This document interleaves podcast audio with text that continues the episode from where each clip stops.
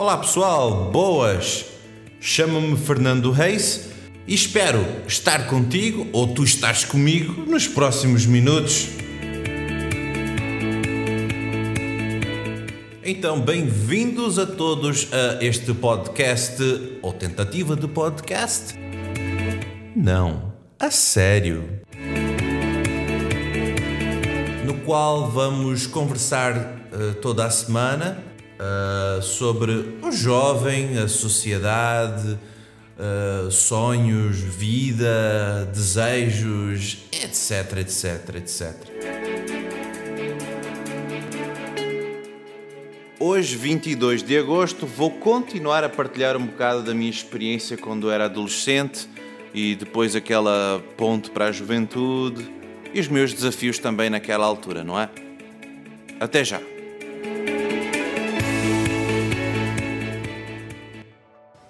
Olá pessoal, novamente cá estou para continuar a partilhar um bocadinho convosco sobre a minha adolescência, a minha juventude, tentar ser um bocadinho mais breve. Eram outras épocas, não é? A gente pensa, ah, mas estás a falar de 18 anos atrás e tal, mas os desafios permanecem quase, quase os mesmos nessa, nessa fase de vida. Como eu partilhei convosco, boa parte boa parte, eu diria boa parte da minha vida, metade da minha vida, eu vivi aqui em Portugal e outra metade no Brasil. Esta, a, última, a última no Brasil. E agora estou, estou de volta a Portugal há poucos meses. Mas assim, quando eu fico a lembrar e aqui ao partilhar convosco também essas algumas situações. É claro que teve várias e várias coisas, não é? Na minha adolescência, na minha juventude, até mesmo que é que eu quero ser quando eu, quando eu for grande, aquela velha coisa que, a gente, que as crianças a gente faz, ou os juniores e tal. O que queres ser quando fores grande? Eu não tinha a mínima ideia. O que tinha era assim: tem que estudar, porque todos têm que estudar e têm que continuar a estudar, porque tem que ser alguém na vida, tem que fazer alguma coisa da vida. Uh, e a autoestima também. A autoestima era muito baixa nessa altura, não é? Era muito baixa pela, pelas circunstâncias, pelas pessoas, por mim mesmo. Como eu disse, tinha um bocado de borbulhas e, e achava-me que era feio e ninguém gostava de mim. É, é isso isso é faz parte, faz parte da vida, mas na, quando a gente está a viver isso, a gente não percebe nada disso. Quando a gente é, fica mais velho e depois faz o flashback, olha para trás, é que a gente começa a perceber tudo isso. Mas em toda essa fase da, da minha vida, em tudo isso, não tinha Deus na história. Deus não, não, não estava na história diretamente, com, com a minha história, não é? Mas as dificuldades sempre tiveram ali, como eu disse. Acho que a maior, uma das maiores dificuldades que eu também eu posso dizer foi a transição de sair de Portugal quase no, praticamente no final da minha adolescência, regressar ao Brasil, do qual eu saí quando era criança, bebê, e ter um choque cultural muito grande, mas muito grande mesmo. Eu fiquei, talvez eu arrisco a dizer, uns dois anos, um a dois anos, em choque cultural. Claro, eu não fiquei travado, congelado, sem fazer nada. Não. Na minha mente, na minha cabeça, com meus 18, 19 anos, eu estava travado porque na, eu, eu começava a ver, mas eu tinha uma vida assim, tinha dificuldades, tinha com isto, com aquilo, tinha, mas a minha vida ainda tinha isto, tinha aquilo, tinha uma situação boa ali, conseguia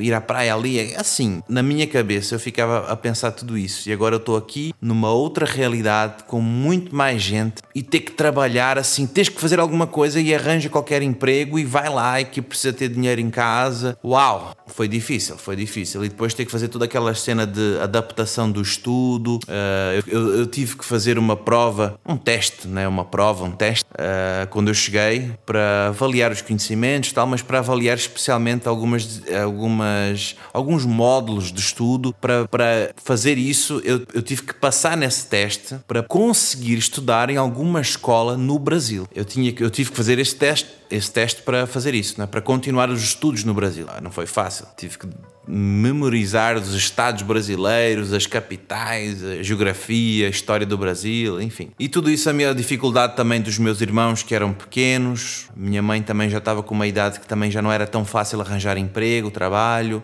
Então foi um bocado difícil toda a adaptação. E, e pronto, e a gente foi conseguindo aos poucos vencer com a ajuda de Deus, mesmo eu não percebendo nada, não tinha nenhuma ligação direta com Deus, nada, não é? Mas conseguimos vencer isso. Passar por cima, dar a volta por cima dessa fase, dessa situação que não foi nada fácil, nem para mim, nem para a minha mãe, nem para os meus irmãos, quando a gente regressou ao Brasil. E foi justamente, especialmente nessa fase que eu entrei na minha juventude, os meus 20 anos e tal. E claro, teve coisas que eu acordei muito mais tarde do que eu gostaria. Hoje, ao olhar para trás, eu gostaria de ter feito coisas mais cedo do que antes, de ter acordado mais para a vida mais cedo e foi isso muitas coisas que eu, que eu dizia ao meu irmão. Nós temos uma diferença de quase 14 anos. E eu partilhava muitas vezes com ele: Olha, eu fiz isto aqui mais tarde, pá, não faças como eu, tenta fazer mais cedo, procura melhor informação, faz isto, pá, começa a fazer. Eu estava a tentar passar um pouco de, de dicas para ele, mas de coisas que eu fiz mais tarde que ele também não recorda-se, porque ele era pequeno, não é? E eu acho que, graças a Deus, hoje, 2018, ao ver tudo isso, eu consigo dizer talvez que deu fruto, deu resultado resultado,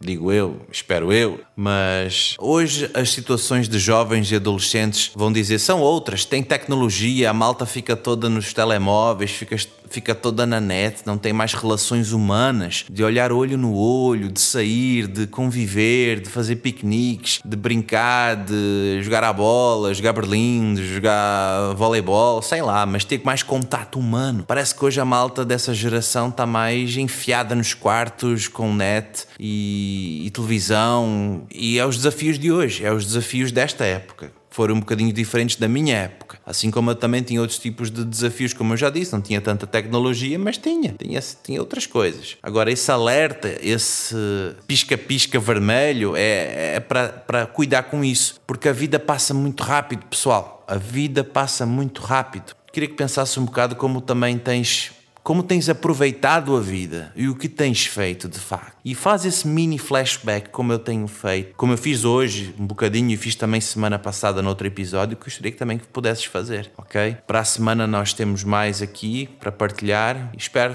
encontrar-te no próximo. Mais uma vez, deixa os teus comentários se quiseres, partilha, ficas à vontade, ok? Pronto, e até para a semana então. E lembrem-se, a vida pode ser muito mais bela com Deus na história. Não, a sério.